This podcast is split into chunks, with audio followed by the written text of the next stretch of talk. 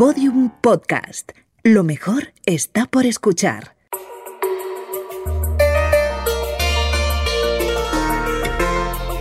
Encuádrate. Edición especial Año Baneic 2020 patrocinada por Turismo de Flandes. Episodio 4. La última cena de Dierik Bouts.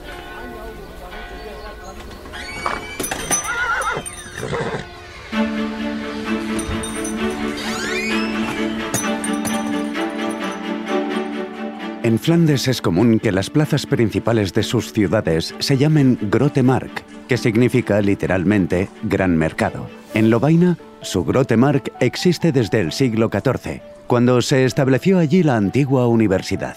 Hacia 1464 se adivinaba gran parte de su fisonomía actual, con edificios que albergaban ricas viviendas y las sedes de los diferentes gremios del burgo. Su espectacular Stadthaus, el ayuntamiento, estaba casi terminado y la imponente iglesia de San Pedro llevaba 40 años en obras, aunque aún le quedaban tres décadas de trabajos.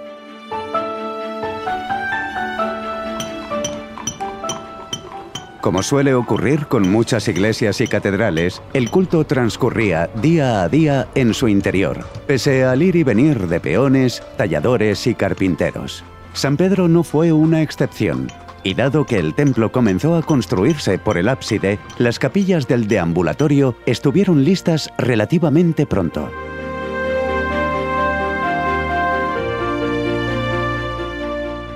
La Hermandad del Santísimo Sacramento de Lovaina deseaba colgar un tríptico en óleo sobre tabla en una de esas capillas y trasladó el encargo al afamado pintor Bouts.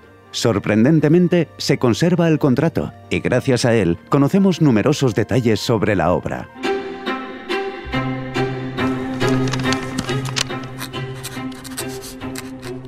Se informa y notifica a todos los que vean o escuchen el presente documento que el 15 de marzo de 1464, después del reconocimiento del Venerable Tribunal de Lieja, se establece un acuerdo y contrato firme entre los cuatro administradores de la Hermandad del Santo Sacramento en la Iglesia de San Pedro de Lovaina, que actúan en nombre de dicha hermandad. Es decir, Erasmus van Pausele, Laureis von Weinch, Rainier Stupp y Stas Rulops como primera parte, y el pintor maestro Dierik Bautz como segunda parte para que éste les haga un precioso retablo con escenas relacionadas con el Santo Sacramento. Se fijó un precio de 200 gulden renanos, el equivalente actual a 25.000 euros, que fueron pagados en cuatro plazos, el último en 1468, un año después de su finalización. Pero las condiciones del contrato aún precisaban más detalles. Por ejemplo, cuál debía ser el contenido del tríptico. Se presentará en el panel central la última cena de nuestro amado Señor con sus doce apóstoles, y en cada una de las salas exteriores dos representaciones del Antiguo Testamento, el pan celestial, el rey Melquisedec, el profeta Elías y la comida del Cordero Pascual, tal y como se describe en la ley de Moisés. También se especificaba una cláusula de exclusividad. Se entiende que el maestro Dierik, después de haber comenzado a trabajar en este retablo, no contratará ningún otro trabajo de este tipo hasta que éste haya sido completado. Y además, se ofrecía a Dierik Bautz una asesoría especial para que el resultado del retablo fuera acorde con la doctrina de la Iglesia. Maestro Dierik, le presento a los dos teólogos de los que hablamos, Johannes Baernacker y Gilles Beilubel. Reverencias, es un honor. Estamos a su disposición, maestro. Ellos le asesorarán en todo lo concerniente a las tablas. Lo haremos gustosos, qué duda cabe. Hechas las presentaciones, si me disculpan, he de dejarles. Otras obligaciones me reclaman. Por supuesto, hermano. Supongo, señor Bautz, que ya habrá comenzado a trabajar en las pinturas. Tengo algunos bocetos de los paneles del maná y del profeta Elías. ¿Podemos verlos? Mm, ¿En qué momento del día pensaba representar la escena del maná? Al amanecer, durante las primeras luces del alba. No conviene que haya claridad. El libro del Éxodo especifica claramente que el maná se derretía con los rayos del sol. Entonces, quizá podría dejar que una tenue claridad se atisbe tras las montañas. Sí, eso podría aceptarse teniendo mucho cuidado en que esa claridad sea muy débil. Veamos qué más tiene planeado. Este es el del profeta Elías. Interesante. Veo que ha dibujado el pan y la jarra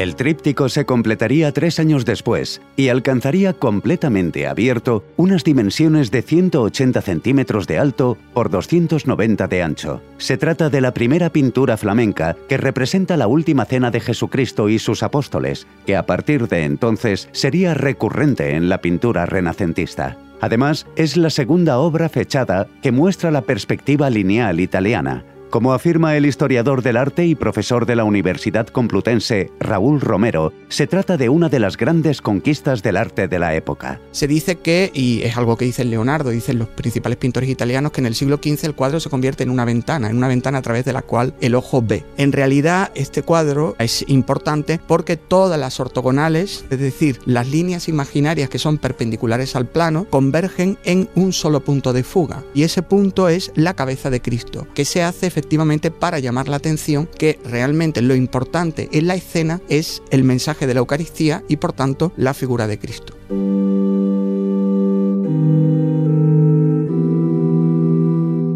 La tabla central muestra a Jesús con los discípulos repartidos alrededor de una mesa rectangular cubierta por un mantel blanco. Como hemos visto, el centro de atención del cuadro recae sobre el rostro de Cristo, al que el espectador mira directamente. El momento bíblico escogido es aquel en que el Hijo de Dios consagra la Eucaristía diciendo, Tomad, comed, esto es mi cuerpo.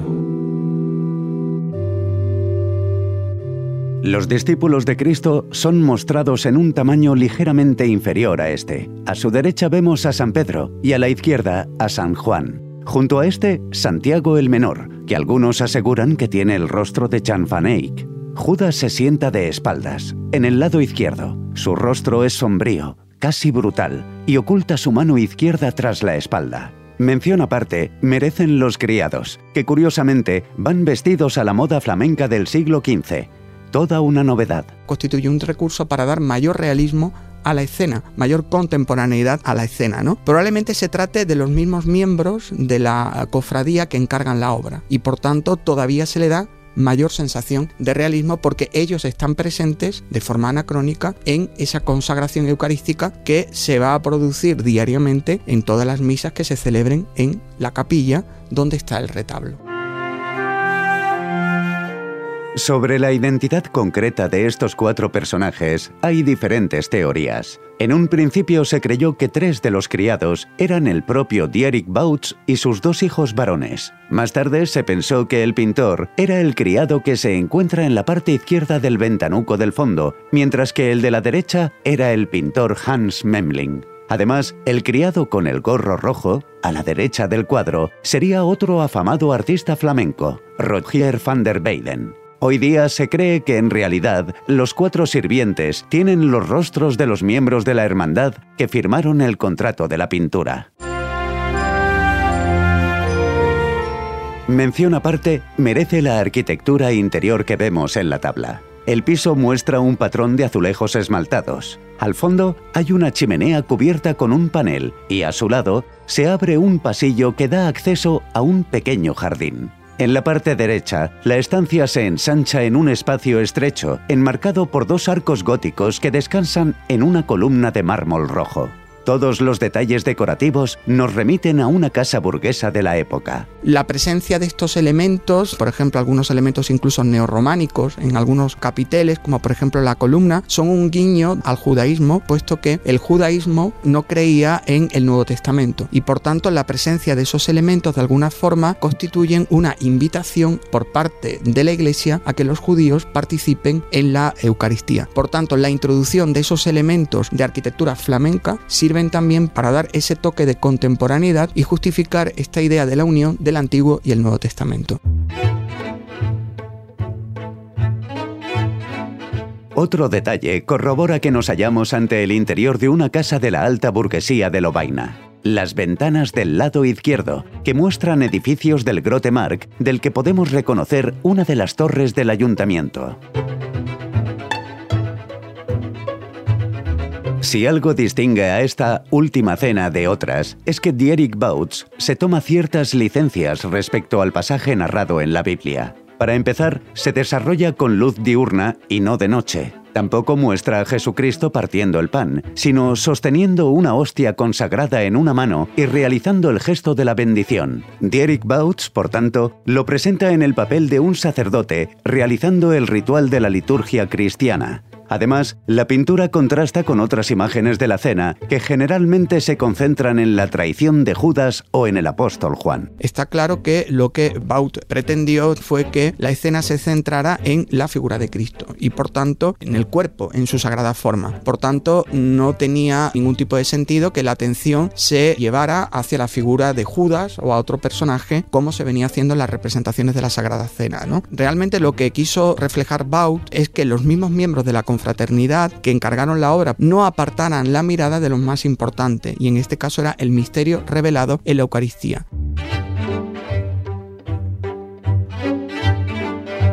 Tal y como se especificaba en el contrato, los paneles exteriores del tríptico muestran escenas del Antiguo Testamento relacionadas con la Eucaristía. Así, en el panel superior del ala izquierda vemos una historia tomada del Génesis que cuenta cómo Melquisedec, rey de Salem, salió al encuentro de Abraham, que regresaba tras vencer al rey invasor Kedorlaomer.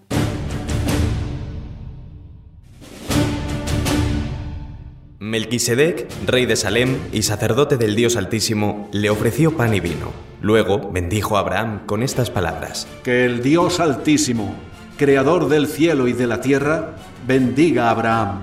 Bendito sea el Dios Altísimo que entregó en tus manos a tus enemigos. Entonces Abraham le dio el diezmo de todo.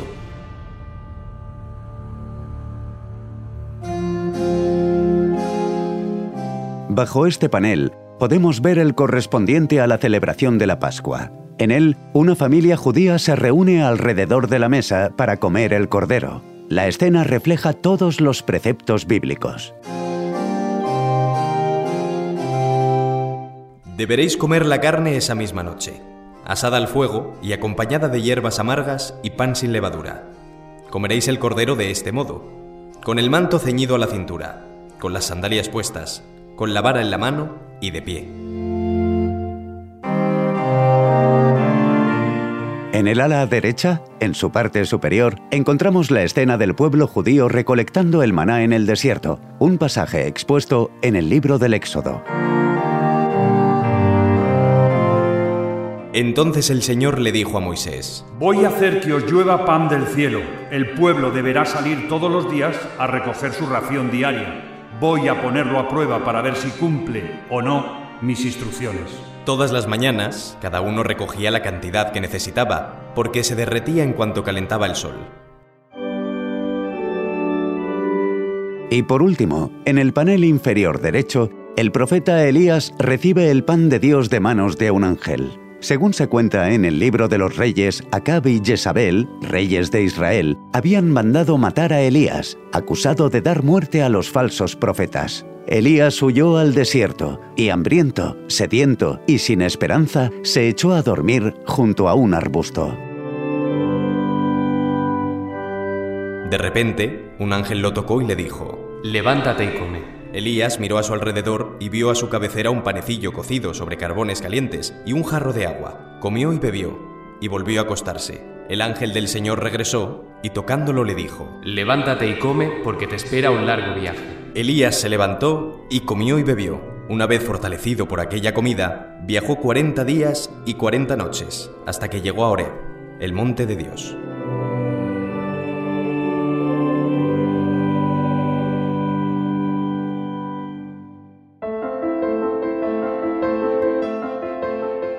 Aunque otras pinturas, como la Adoración del Cordero Místico, siguen exhibiéndose en la misma iglesia que las albergó originariamente, La Última Cena es la única obra pintada por un primitivo flamenco que 600 años después de su concepción permanece exactamente en la misma capilla para la que fue destinada. Salió de allí en contadas ocasiones, tan solo en el siglo XIX y durante la ocupación nazi, pero regresó tras la Segunda Guerra Mundial a su lugar de origen.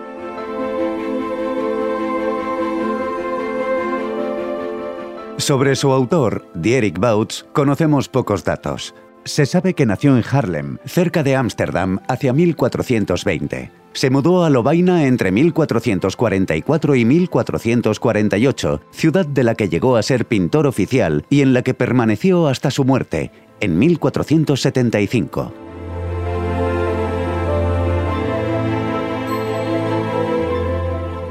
Típico de su pintura son las atmósferas tranquilas y los personajes introvertidos, a menudo aislados y mostrados en un silencio meditativo. Algunos expertos le han definido como el pintor del silencio, y la actitud de sus personajes melancólicos se ha denominado hieratismo bauchiano. Ese sentido estático de la figura, casi geométrico, está relacionado con una falta de expresividad y sobre todo de euritmia, es decir, de ritmo. Se manifiesta un rictus serio, pues con una intención de representar un tema donde lo que se está reflejando es un misterio y por tanto, si es verdad que ante el misterio podría caber la sorpresa, pero esa seriedad implica la acatación del misterio sin ningún tipo de dudas. Y por eso pues se ha hablado de ese hieratismo, por la calma y por el misterio que transmiten sus composiciones. Actualmente, el prestigioso M-Museum de la ciudad organiza en la iglesia de San Pedro Entre el cielo y la tierra, una experiencia digital única en torno a la Última Cena y otros tesoros artísticos del templo. Gracias a ella el cuadro cobra vida literalmente, permitiendo descubrir la efervescencia de la antigua Lobaina y de la moderna ciudad en que se ha convertido. La obra de Dierik Bouts puede admirarse en diferentes museos repartidos por todo el mundo, pero es en Flandes, su tierra natal, donde mejor pueden disfrutarse. La región dispone de espectaculares museos repartidos por sus principales ciudades, donde se conservan obras de los mejores pintores del Renacimiento flamenco.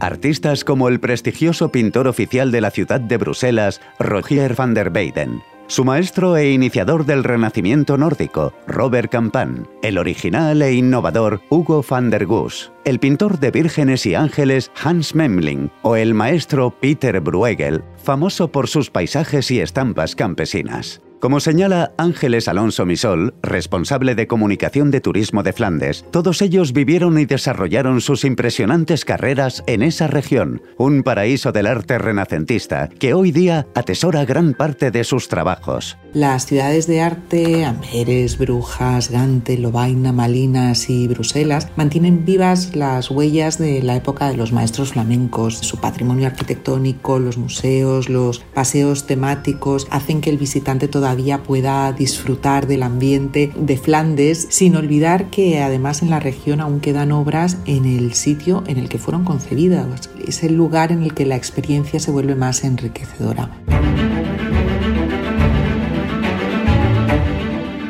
En los Museos Reales de Bellas Artes de Bélgica, en Bruselas, se pueden admirar pinturas de Dierik Bouts, Bruegel, van der Weyden, Campan o Joachim Patinir, entre otros. En Brujas, el Museo Memling o el Gruninge atesoran maravillas de Van Eyck, van der Goes, Memling o Bouts y Amberes, con el Museo Real de Bellas Artes, el Mayer Vandenberg y el Schneiders y Rocox House muestran tesoros de Bruegel, Quinten Massigs, van der Weyden y Patinir.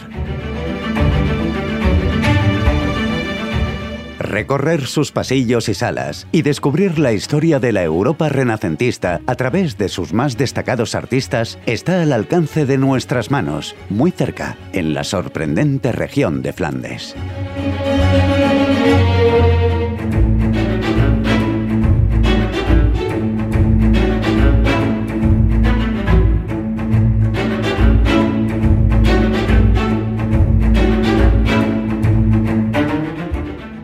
Encuádrate es un podcast original de Podium con patrocinio de Turismo de Flandes.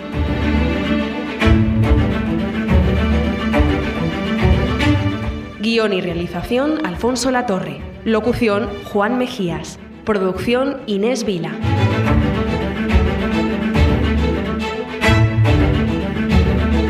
Toda la información en maestrosflamencos.com.